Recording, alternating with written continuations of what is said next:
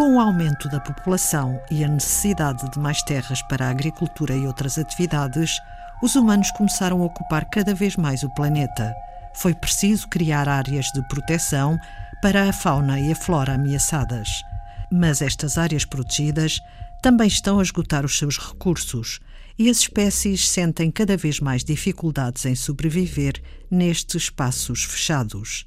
É preciso alterar o modelo das áreas protegidas, afirma Diogo Alagador, investigador na Cátedra para a Biodiversidade do Instituto Mediterrâneo para a Agricultura, Ambiente e Desenvolvimento da Universidade de Évora. E as áreas protegidas, por definição, são áreas bem delimitadas, portanto têm fronteiras e daí o tal modelo estático.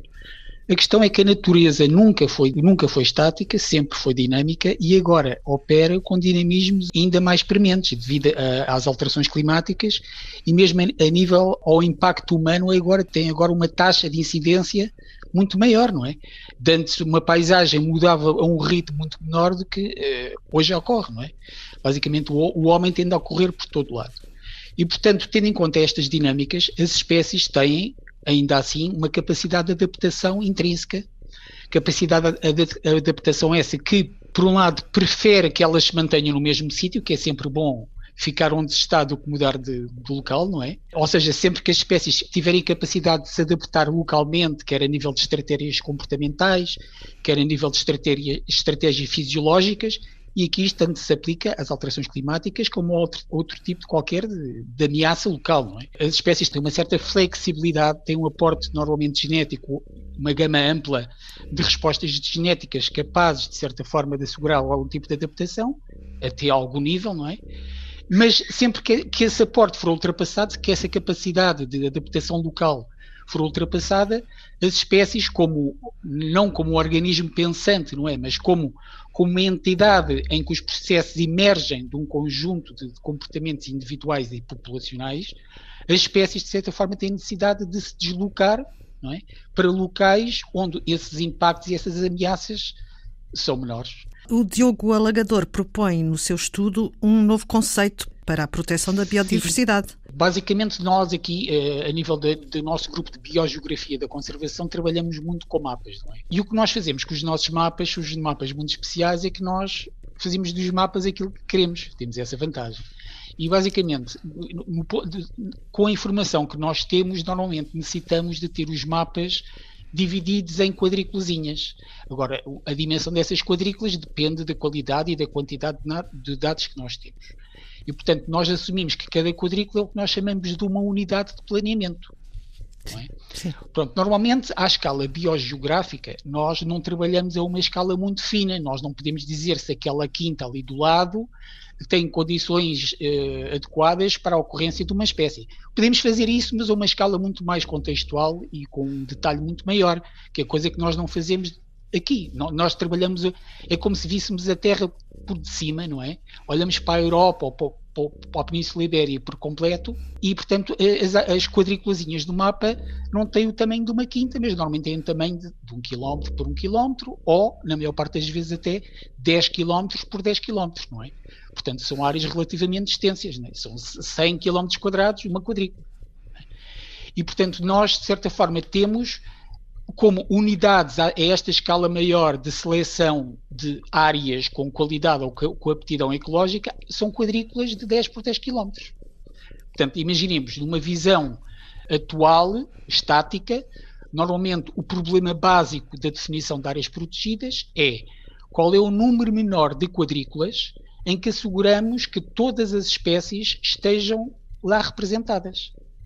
A questão no nosso modelo que nós definimos, numa perspectiva, numa abrangência mais dinâmica, é, utilizando uh, modelos que nós temos aqui que prevêem onde as espécies poderão ocorrer no futuro, portanto, basicamente com base em estatísticas, associar as espécies onde hoje ocorrem com os, os climas e outros fatores podemos, de certa forma, desenvolver um modelo que diz, ok, por exemplo, esta espécie depende mais de uma temperatura quente, esta espécie depende mais de um habitat de floresta, ou depende mais de um habitat até agrícola, um pouco assim.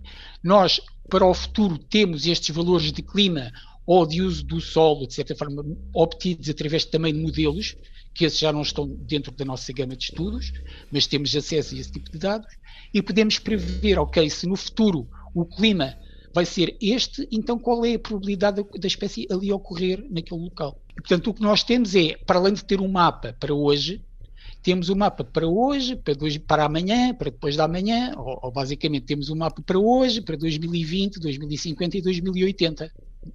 Pronto, e basicamente o nosso conceito dinâmico é, em vez de olhar para o mapa só de hoje e selecionar quadrículas, não, é olhar para os quatro mapas ao mesmo tempo, neste caso, por exemplo, e escolher uma quadrícula em cada mapa, ou seja, um, uma quadrícula em cada uh, secção temporal, não é? E, e nós vamos perceber se a, se a, espécie, ou se cada espécie tem capacidade de passar de uma quadrícula no presente para outra quadrícula no mapa, por exemplo, em 2020 e, e por assim em diante. Que nós chamamos um corredor climático. O trabalho de Diogo Alagador ainda está numa fase conceptual, mas já há abordagens semelhantes que servem de suporte a planos de conservação em países que têm espaço para o fazer. Posso dizer que na Austrália, na África do Sul, em regiões onde de certa forma são muito ricas do ponto de vista da, da, da biodiversidade, uh, nos Estados Unidos, algumas regiões dos Estados Unidos, por exemplo, nas, nas zonas da Califórnia, no Canadá, em zonas de certa forma daquelas florestas de conífera todas bonitas, são países onde estes modelos foram testados. Não este em particular, mas modelos semelhantes. Ou seja, nesses países as políticas de conservação têm, de certa forma, um suporte científico. O que acontece muito raramente nos outros países, infelizmente. Não é? Esperemos dar a volta a estas questões. E aqui também momento, ainda não acontece. Não, em posso Portugal. dizer que não. Aqui, certo, aqui mas não, não, é um problema só de Portugal, quer dizer, claro, é um problema claro. mesmo na Europa, de certa forma, é, são, na, maior, na maior parte dos casos, e comparando com estes países que lhe digo, são, são países uh, muito pequenos, não é? E para além de serem pequenos, estão praticamente todos ocupados por algum tipo de atividade humana. As decisões têm muito mais a ver com decisões mais ligadas à economia do que permitir, de certa forma, que haja uma decisão apenas ou pura, pura do ponto de vista da conservação. Que é difícil de ocorrer aqui na Europa, mas eh, neste, neste nosso modelo, quando pensamos em corredores e em áreas protegidas, vamos muito além do que hoje se considera como área protegida vamos, de certa forma, de forma a ocupar o espaço inerente às trajetórias das espécies, claro que não podemos ocupar o espaço todo com áreas protegidas, é impensável, não é? Portanto, o que normalmente, o, o que nós propomos é que haja, de certa forma, medidas de controlo de, das atividades que ocorrem em cada local. Do ponto de vista do, do, das pessoas que atuam em determinados locais, por exemplo, um agricultor, ter um incentivo à conservação das espécies que permita competir com o seu interesse económico de desenvolver ali atividades agrícolas que não têm um, um, valor de conservação substancial, pelo contrário, às Sim. vezes até podem ser uh, danosas, não é? Diogo Alagador, e qual é a importância deste estudo no contexto da estratégia europeia para a biodiversidade? Ora, muito bem, exatamente isso é importante porque, de facto, a Europa, eh, neste momento, a partir do momento em que traçou o tal Tratado Verde, no Green Deal, European Green Deal, de certa forma, pôs-se um bocadinho à frente do mundo em tudo o que respeita às questões ambientais. O que aí está é uma boa perspectiva. E do ponto de vista da, da, da conservação da biodiversidade, isso é muito, é, é, mesmo muito visível.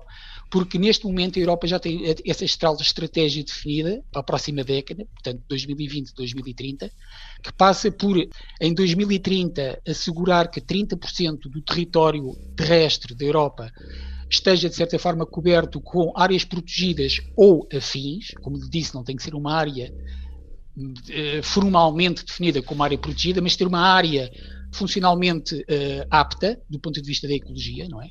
Portanto, 30% da Europa deve estar coberta com este tipo de áreas e, para além disso, 10% da Europa, portanto, supõe-se que algumas destas áreas, destes 30%, mas que façam 10% da Europa, estejam então num nível de conservação estrito. Ou seja, 10% da Europa vai ter, de certa forma, definir áreas onde há, há maior rigidez a nível do controlo de, das atividades socioeconómicas que lá se podem desenvolver.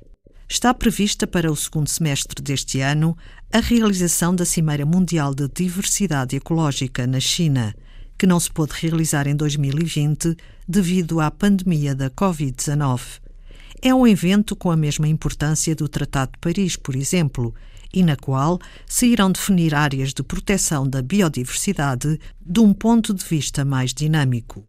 O objetivo é assegurar não a meta numérica por si só, dos tais 30% de cobertura, quer europeia, quer mundial, que é em princípio aquilo que se vai propor nesta cimeira na China, eh, no verão.